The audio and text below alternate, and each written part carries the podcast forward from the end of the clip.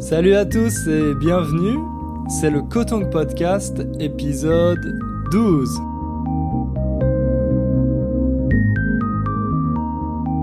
Je suis très content de vous retrouver pour notre rendez-vous hebdomadaire. Hebdomadaire, ça signifie quelque chose qui revient chaque semaine. Et vous savez, si vous êtes des fidèles auditeurs du Kotong Podcast, que je publie un nouveau podcast chaque semaine. Mais cette semaine, vous avez peut-être remarqué que la date de publication est un peu différente. Normalement, je publie les podcasts le lundi, et peut-être que ce lundi, vous avez remarqué qu'il n'y avait pas de nouveau podcast. Eh bien, pas d'inquiétude, car Aujourd'hui, c'est l'heure du nouveau podcast. Et si j'ai choisi cette date, c'est parce que demain, le 14 juillet, c'est un jour très spécial pour la France.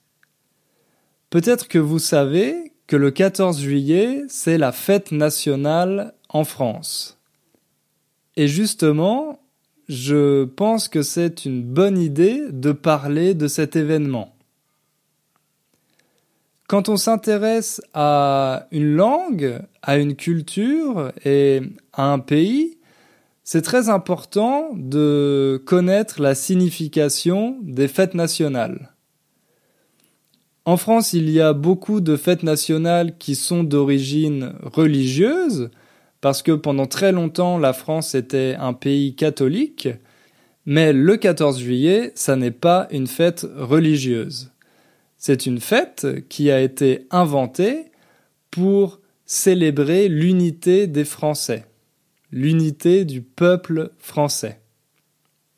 Pour comprendre cet événement, il faut s'intéresser évidemment à l'histoire, mais également à la dimension culturelle et politique.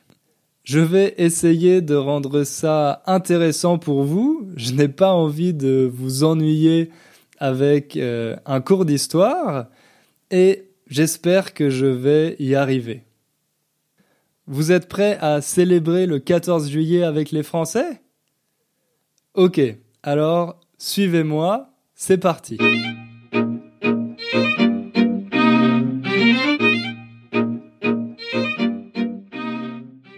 Peut-être que vous avez des amis français et si vous leur demandez ce qu'on célèbre le 14 juillet, je suis sûr qu'ils vont vous répondre la prise de la Bastille. Vous avez peut-être déjà entendu ce nom, la Bastille, mais j'imagine que vous ne savez peut-être pas à quoi hmm, il correspond, ce qu'il désigne. En fait, le 14 juillet ce n'est pas seulement une célébration de la prise de la Bastille. Donc je vais vous expliquer un peu de quoi il s'agit euh, et comment on a choisi cette euh, date comme fête nationale en France. Comme ça, vous pourrez impressionner vos amis français avec votre connaissance de l'histoire de France. Pour faire ça, on va devoir remonter un peu dans le temps.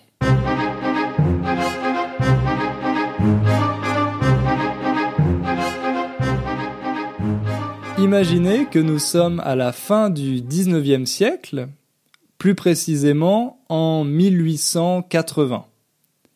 À cette époque, le régime politique en France euh, est la Troisième République. Peut-être que vous savez que maintenant, nous sommes sous le régime de la Cinquième République. Donc, il faut remonter un peu plus loin, il faut remonter à la Troisième République pour imaginer le contexte. À cette époque, en 1880, les députés, c'est-à-dire les personnes qui sont à l'Assemblée et qui votent les lois, les députés cherchent une date pour la fête nationale. Ils ne veulent pas que cette fête nationale soit religieuse. Ils veulent une fête pour célébrer la République. Alors ces députés, ils regardent évidemment dans l'histoire de France et ils essayent de trouver la bonne date qui pourra servir comme euh, fête nationale. Et à vrai dire, c'est assez difficile pour eux. Ils ne trouvent pas de date sur laquelle ils puissent se mettre d'accord.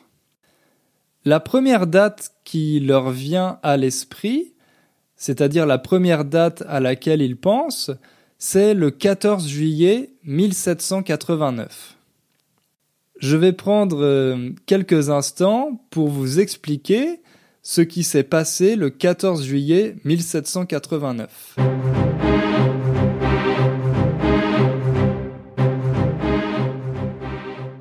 À cette époque, à la fin du XVIIIe siècle, la France est une monarchie absolue de droit divin. Ça signifie que la France est sous un régime politique avec un roi qui a tous les pouvoirs et qui justifie son autorité grâce à Dieu. Le roi se considère comme le lieutenant de Dieu sur terre. Un des rois les plus célèbres, un des rois de France les plus célèbres, c'était Louis XIV, qu'on appelait le roi soleil. À cette époque, c'est Louis XVI qui est le roi. En 1789, la situation économique en France est très mauvaise. La France est en crise. Elle a beaucoup de dettes auprès des pays étrangers et elle n'arrive plus à payer ses dettes. Les prix ont beaucoup augmenté et ça devient vraiment difficile pour les Français de pouvoir acheter à manger il y a dans certaines régions des famines, c'est-à-dire des gens qui ne peuvent plus trouver ou qui ne peuvent plus acheter de nourriture. Face à cette situation de crise, cette situation exceptionnelle, le roi décide d'organiser une réunion avec les représentants des trois groupes qui composent la société française. Donc à cette époque, la société française était divisée en trois groupes. Il y avait la noblesse, c'est-à-dire les familles avec des privilèges qui étaient proches du roi. Le deuxième groupe, c'était l'Église, l'Église catholique. Et enfin, le troisième groupe, le plus important, celui qui comptait la grande majorité des Français, s'appelait le tiers-État. Dans le tiers-État, il y avait des pauvres, mais aussi des bourgeois, des paysans, des artisans, etc. C'était vraiment le cœur de la société française. Mais c'était aussi le groupe qui n'avait pas de privilèges et pour lequel la situation était la plus difficile. Donc imaginez, nous sommes en 1789 et le roi organise une grande réunion avec ces trois groupes, avec la noblesse, l'Église et le tiers-État. Ensemble, ces trois groupes essayent de trouver une solution pour améliorer la situation économique de la France. Mais après plusieurs jours de discussion, ils n'arrivent pas à se mettre d'accord. Le tiers-État veut que les nobles et l'Église perdent leurs privilèges. Parce qu'à cette époque, les nobles et l'Église ne payaient pas d'impôts, ils ne payaient pas de taxes. Seul le tiers-État payait des taxes, alors que c'était souvent les personnes hum, les plus pauvres. Comme il est impossible de trouver une solution, le tiers-État décide de créer une Assemblée nationale pour représenter les Français et écrire sa propre constitution. Silence Faisons le serment, ici et maintenant, de ne jamais nous séparer et de nous rassembler partout où les circonstances l'exigent jusqu'à ce que nous ayons donné à la France une constitution.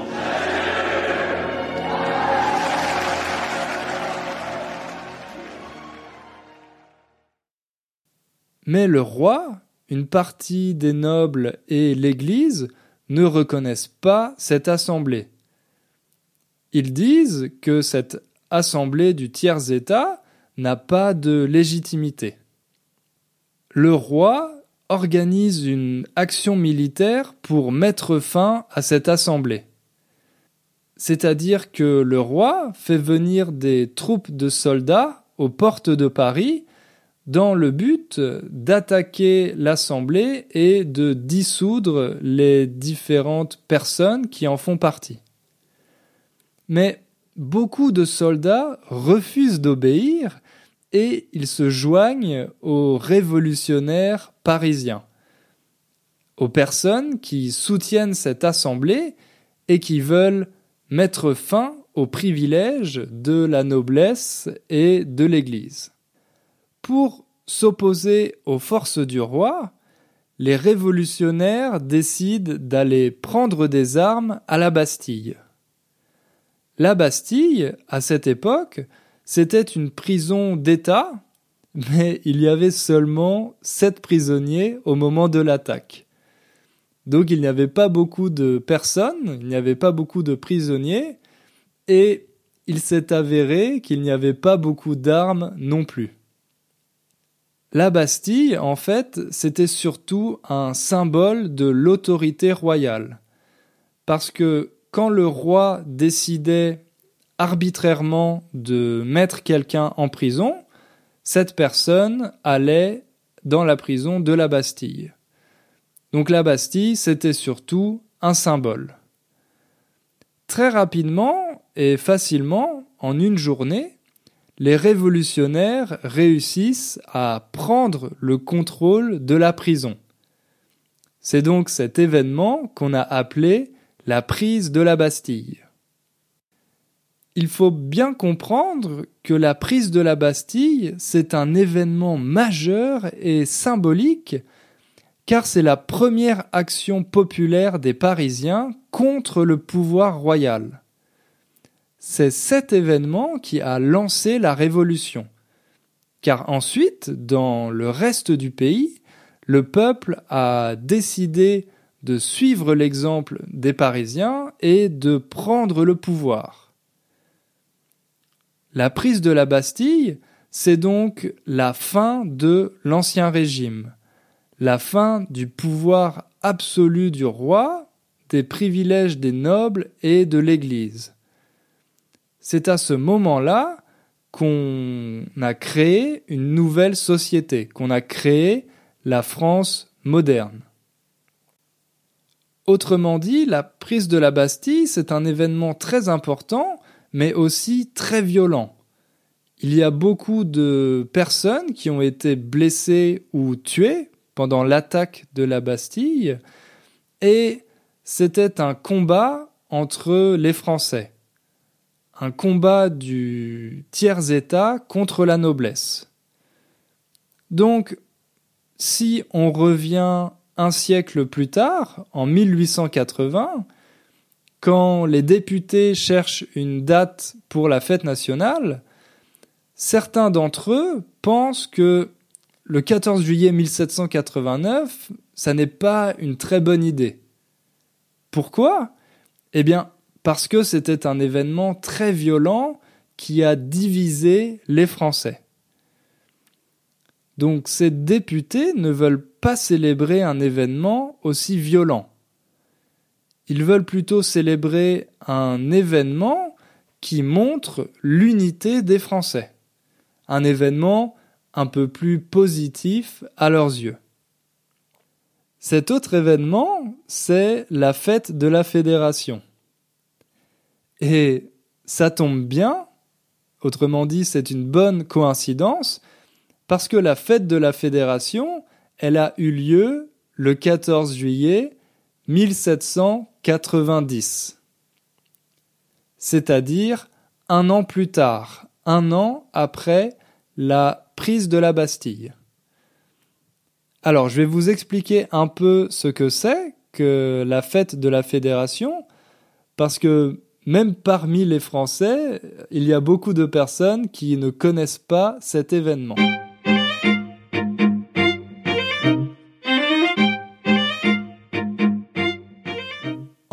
1790, la France est toujours une monarchie. C'est-à-dire que le roi est toujours présent, mais il n'a plus tous les pouvoirs.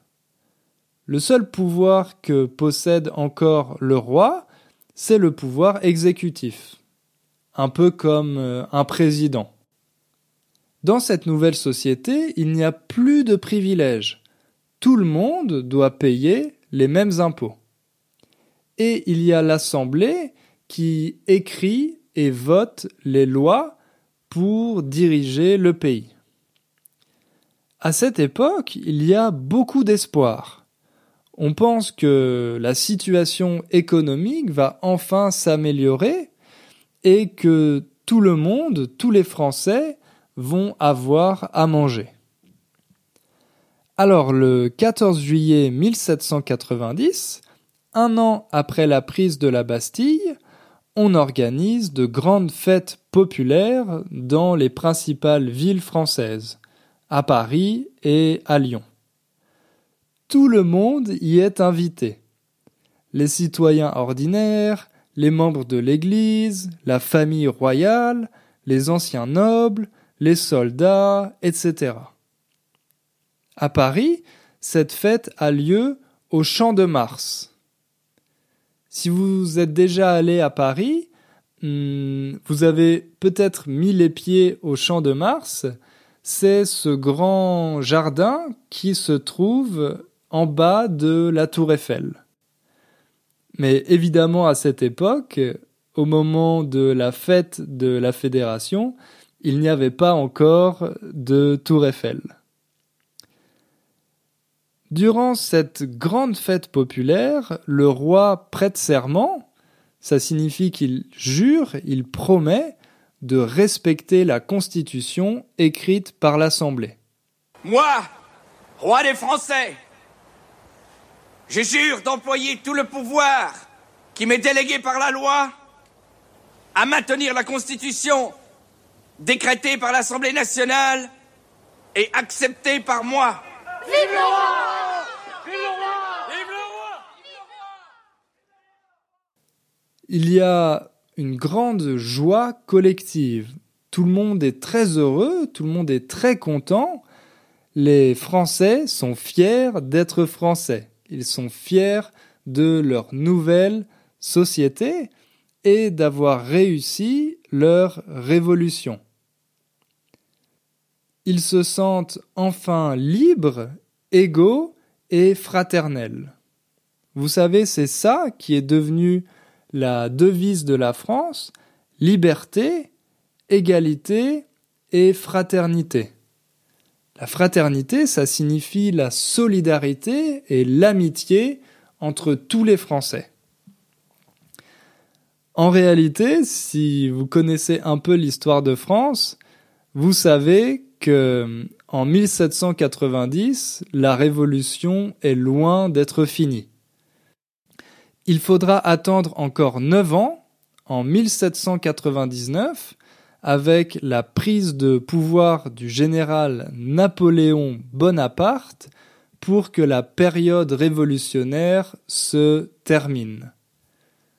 Mais à ce moment-là, le 14 juillet 1790, on pense que la révolution est terminée et que la France est prête à entrer dans la modernité.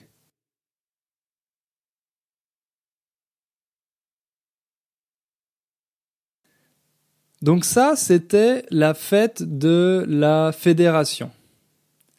Maintenant, on va revenir en 1880.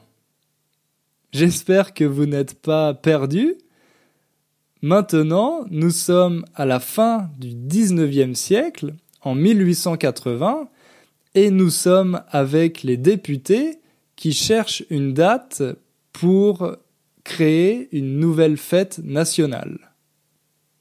Donc ces députés, ils décident d'adopter le 14 juillet comme fête nationale. Mais pour que tout le monde soit d'accord, ils ne disent pas si on fête le 14 juillet 1789, la prise de la Bastille, ou le 14 juillet 1790, la fête de la Fédération. On décide simplement que le 14 juillet sera la fête nationale française.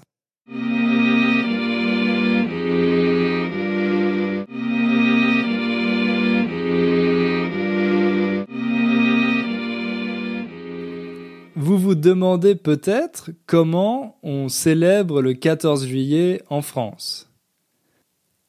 Évidemment, le 14 juillet, c'est un jour férié. Ça signifie que les Français ne travaillent pas. On peut utiliser ce jour pour se reposer ou hmm, si ce jour est un vendredi, il y a beaucoup de Français qui décident de partir en week-end dans une autre région de la France ou à l'étranger.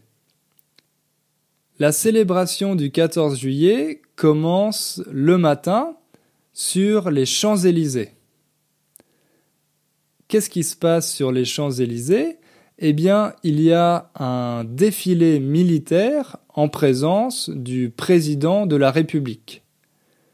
Ce défilé commence avec l'armée de l'air, autrement dit les avions qui passent au-dessus de Paris à toute vitesse et qui font des acrobaties dans le ciel. C'est toujours un très beau spectacle que les Français adorent regarder hmm, à Paris, s'ils sont à Paris, ou bien à la télévision. Après ce passage des avions, c'est le moment du défilé militaire sur les Champs-Élysées. À ce moment-là, on voit les différents corps de l'armée avec leurs différents uniformes qui marchent pour remonter les Champs-Élysées. Et on joue, bien évidemment, l'hymne national, c'est-à-dire la Marseillaise.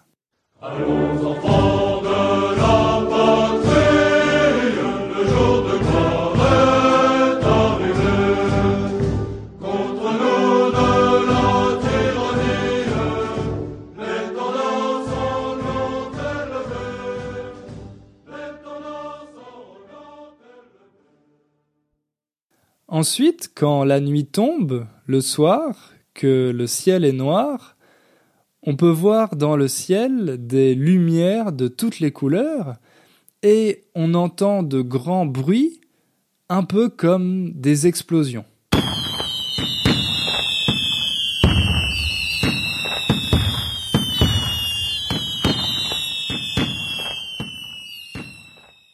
Ce sont, vous l'avez deviné, les feux d'artifice. Des spectacles organisés dans chaque ville pour divertir les habitants. Ça aussi, c'est un événement qui est très apprécié du public, c'est un événement plutôt familial, mais il y a toujours beaucoup de monde donc c'est un peu difficile euh, de trouver une bonne place pour voir le feu d'artifice. Si vous habitez dans une grande ville comme à Paris, Lyon, Marseille ou Lille, il faut vraiment arriver tôt pour obtenir une bonne place pour bien voir le feu d'artifice. Mais le mieux, c'est quand vous avez des amis qui ont un appartement avec un balcon, car vous pouvez regarder le feu d'artifice depuis le balcon avec un verre de vin ou de champagne, et ça c'est toujours très agréable. Après le feu d'artifice, on peut décider d'aller au bal.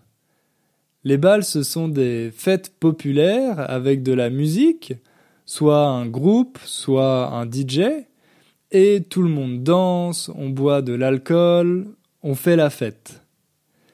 Les plus célèbres de ces balles, ce sont les balles des pompiers. Vous savez, les pompiers, ce sont les soldats du feu, les personnes qui sont chargées d'éteindre les incendies qu'il peut y avoir dans des bâtiments ou dans les forêts. Parfois, on organise les balles le 13 juillet, comme ça, les Français peuvent se reposer le 14 juillet. Comme c'est un jour férié, ils ne sont pas obligés d'aller travailler.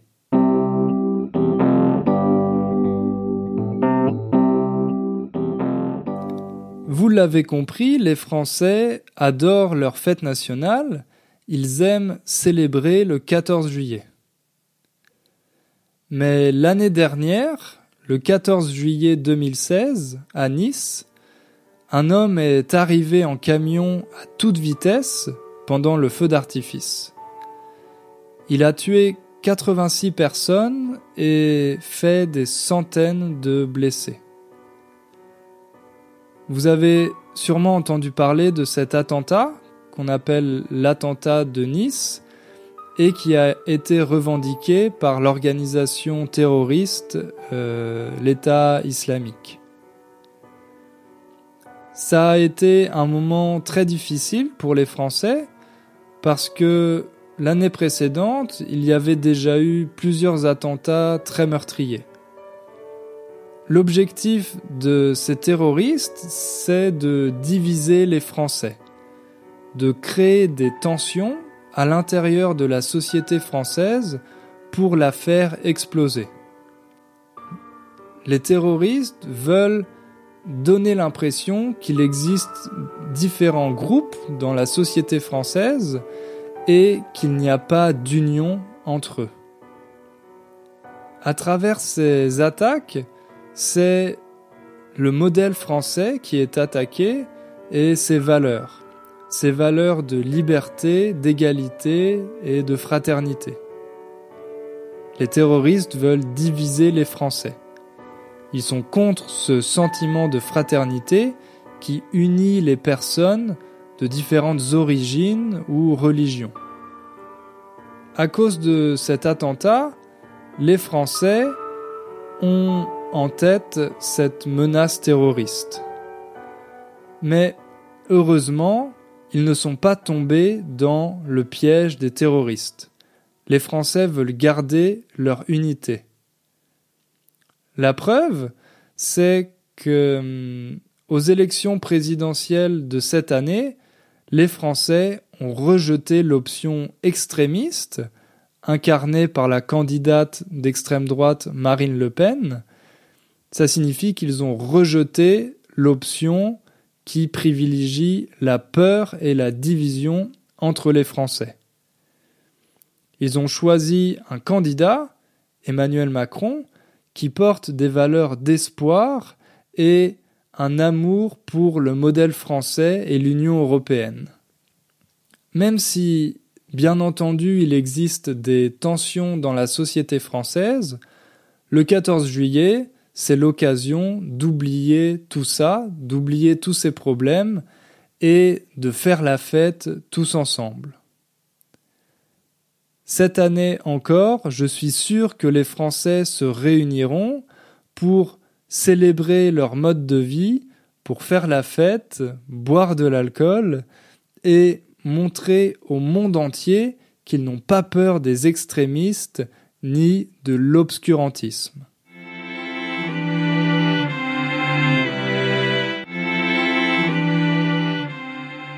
C'est la fin de ce podcast.